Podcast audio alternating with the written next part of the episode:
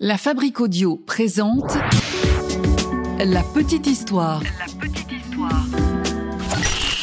www.lafabriqueaudio.com Les États-Unis comptent des dizaines de lieux hantés et encore aujourd'hui, je vous ai trouvé un lieu qui concourt au titre très recherché de lieu le plus hanté des États-Unis. Cette fois-ci, ça se passe dans une plantation. Nous sommes en Louisiane et notre candidat du jour, il a un passé plutôt violent avec plus d'une dizaine de meurtres à son actif. Lieu hanté ou véritable coup de pub, nous allons nous pencher sur euh, ce cas de la plantation Myrtles.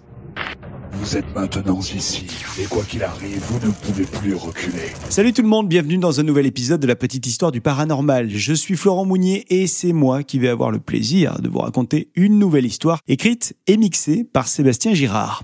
Avant de commencer, merci d'être toujours aussi nombreux et nombreux à nous écouter et à nous laisser vos commentaires qu'on se fait un plaisir de lire d'ailleurs. N'oubliez pas que vous pouvez nous rejoindre sur les réseaux sociaux de la petite histoire, un podcast de la Fabrique Audio. On est sur Twitter, sur Facebook, sur Instagram et on vous attend. Avant de commencer, on est super heureux de vous donner un rendez-vous au Québec, au Canada, avec le festival Grand Sacrifilm qui a lieu du 16 au 21 octobre à Matane. La petite histoire et la Fabrique Audio sont partenaires de ce super festival consacré au court-métrage d'horreur. Et du coup, samedi 21 octobre, on sera sur place pour vous proposer une conférence sur les mythes de l'horreur.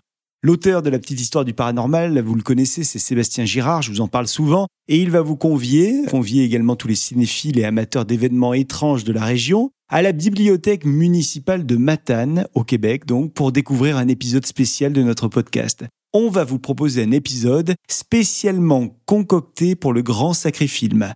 D'étranges phénomènes qui glacent le sang se sont déroulés dans cette région du Canada autour de Matane précisément, et on va vous raconter quelques-unes de ces histoires glaçantes. Soyez donc au rendez-vous pour cette troisième édition du Grand Sacrifilm qui a lieu du 16 au 21 octobre cette année. Et si vous n'êtes pas sur place, rassurez-vous, quelques jours plus tard, on va vous proposer cette petite histoire spéciale sur notre chaîne de la petite histoire.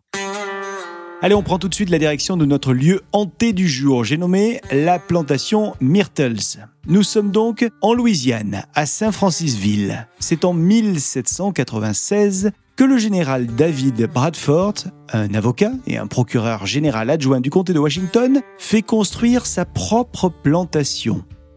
Ce domaine, il le fait construire sur un ancien cimetière indien. Quelle idée Alors le domaine a un fonctionnement classique pour l'époque, puisque euh, il y a un maître de maison, le général, et puis des esclaves, tout ce beau monde au service de leur maître, le général Bradford. Alors tout va se passer sans trop de soucis, si on peut dire ainsi, jusqu'à la mort de Bradford. À ce moment-là, faut que la plantation puisse continuer son activité. Du coup, la gestion de la plantation est donnée à un juge. C'est Clark Woodruff, ainsi qu'à sa femme, Sarah. Nous sommes alors en 1831. Le couple Woodruff a deux filles. Alors peu de temps après leur arrivée, la famille Woodruff prend une esclave, Chloé, pour aider notamment la famille en cuisine, pour s'occuper des enfants et a priori pour s'occuper également de monsieur. Alors vous vous en doutez, la jeune esclave n'a pas son mot à dire. Pourtant Chloé est de nature curieuse, au point qu'un jour, elle décide d'écouter aux portes. Un beau jour, elle surprend même une discussion entre Clark et Sarah. Mais le maître de maison la prend sur le fait. Et du coup, Clark rentre dans une colère noire et il décide de punir son esclave, trop curieuse à son goût, et il lui coupe une oreille. Alors les jours qui suivent, la jeune femme souffre évidemment, et puis en plus, elle a une belle balafre, une balafre énorme à l'oreille. Alors pour cacher sa cicatrice à l'oreille, Chloé porte désormais un bandeau. Ce bandeau est vert et il vient cacher son oreille.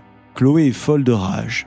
Elle a eu mal, et puis en plus, elle est défigurée, et elle se sent humiliée. Alors elle décide, Chloé, qu'elle ne va pas en rester là, et qu'elle va même se venger. Mais elle se dit que le mieux, c'est d'attendre le bon moment. Elle veut être sûre de ne pas se rater. Elle va donc patienter pour mettre son plan à exécution. Un jour, le juge s'absente de la maison, et c'est donc là qu'elle décide de passer à l'action. Et elle a pensé à tout, Chloé. Elle a prévu de cuisiner pour ses maîtres un gâteau.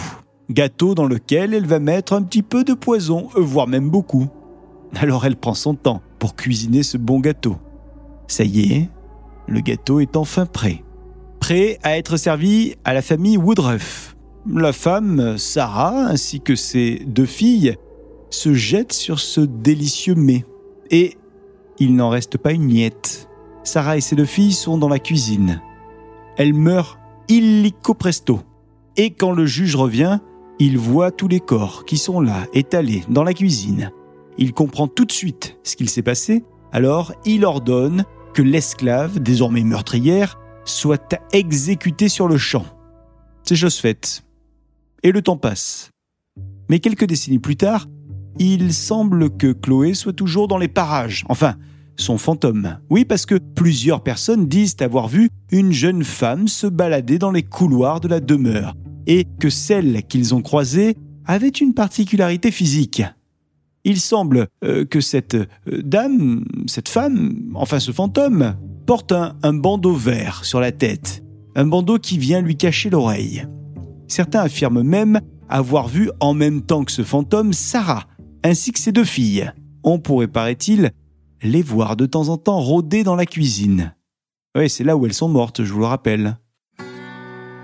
Alors les événements tragiques de ce domaine ne sont pas terminés, loin de là. Dans les années 1860, la plantation change plusieurs fois de propriétaire. Et puis un jour, pendant la guerre de sécession, trois soldats de l'Union s'introduisent dans la maison histoire de piller tout ce qu'ils peuvent. Oui, sauf que manque de chance, ils tombent sur le nouveau propriétaire. Et le nouveau propriétaire, il est bien décidé à défendre son domicile. Et du coup, carabine à la main, il assassine les trois hommes. Il semble donc que depuis ce jour, une immense tache de sang apparaît sur le plancher en bois. Et cette tache se perçoit de temps en temps, c'est de manière très aléatoire, et on dit aussi que quiconque essaye de l'enlever ressent comme une force étrange qui l'empêche de frotter.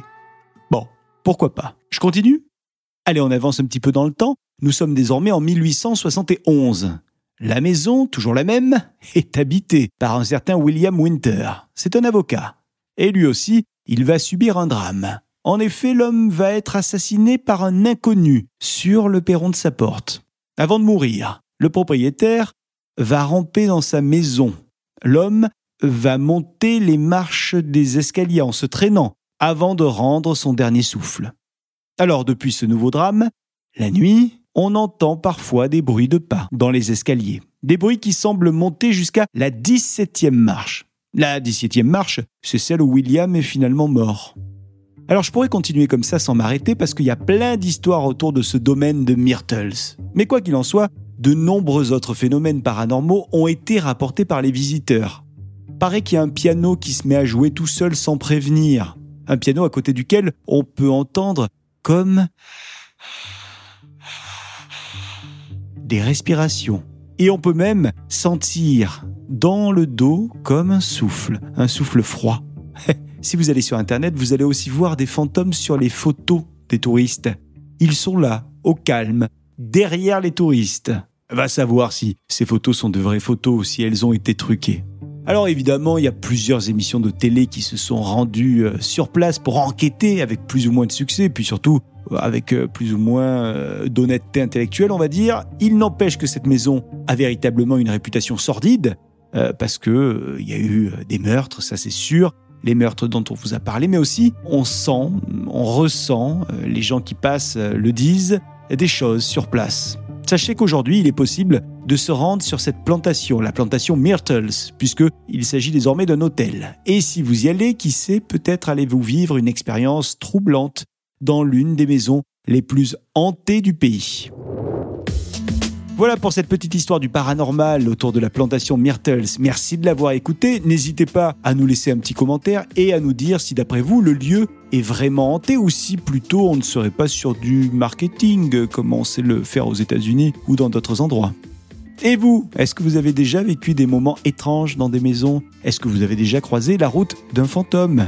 Dites-nous ça sur les réseaux sociaux et sur Spotify, on vous attend. Et puis je vous rappelle qu'on vous donne un rendez-vous au Québec d'ici quelques jours avec le festival Grand Sacré Film qui a lieu du 16 au 21 octobre à Matane. La Petite Histoire et la Fabrique Audio sont partenaires de ce super festival, un festival consacré aux courts métrages d'horreur. Samedi 21 octobre, on sera sur place pour vous proposer une conférence sur les mythes de l'horreur. L'auteur de la petite histoire du paranormal, c'est Sébastien Girard et il vous convie à la bibliothèque municipale de Matane, histoire d'aller découvrir un épisode spécial de notre podcast. On va vous proposer un épisode spécialement concocté pour le grand sacré film. D'étranges phénomènes qui glacent le sang se sont déroulés dans cette région du Canada autour de Matane, au Québec. Et on va vous raconter quelques-unes de ces histoires. Soyez donc au rendez-vous pour cette troisième édition du Grand Sacré Film qui a lieu du 16 au 21 octobre. Et si vous n'êtes pas sur place, rassurez-vous, Quelques jours plus tard, on va vous proposer cette petite histoire spéciale sur notre chaîne de la petite histoire et sur la chaîne de la petite histoire du paranormal. La Fabrique Audio présente La petite histoire. La petite histoire. Vous souhaitez devenir sponsor de ce podcast? Contact at lafabriquaudio.com. Avant de se quitter, je vous rappelle que La Petite Histoire est un podcast de La Fabrique Audio. La Fabrique Audio réalise des podcasts de marque et d'entreprise. Donc si vous cherchez pour vous, pour votre entreprise, pour votre marque, un studio pour faire des podcasts, n'hésitez plus. Envoyez-nous un mail, contact la fabrique avec un K.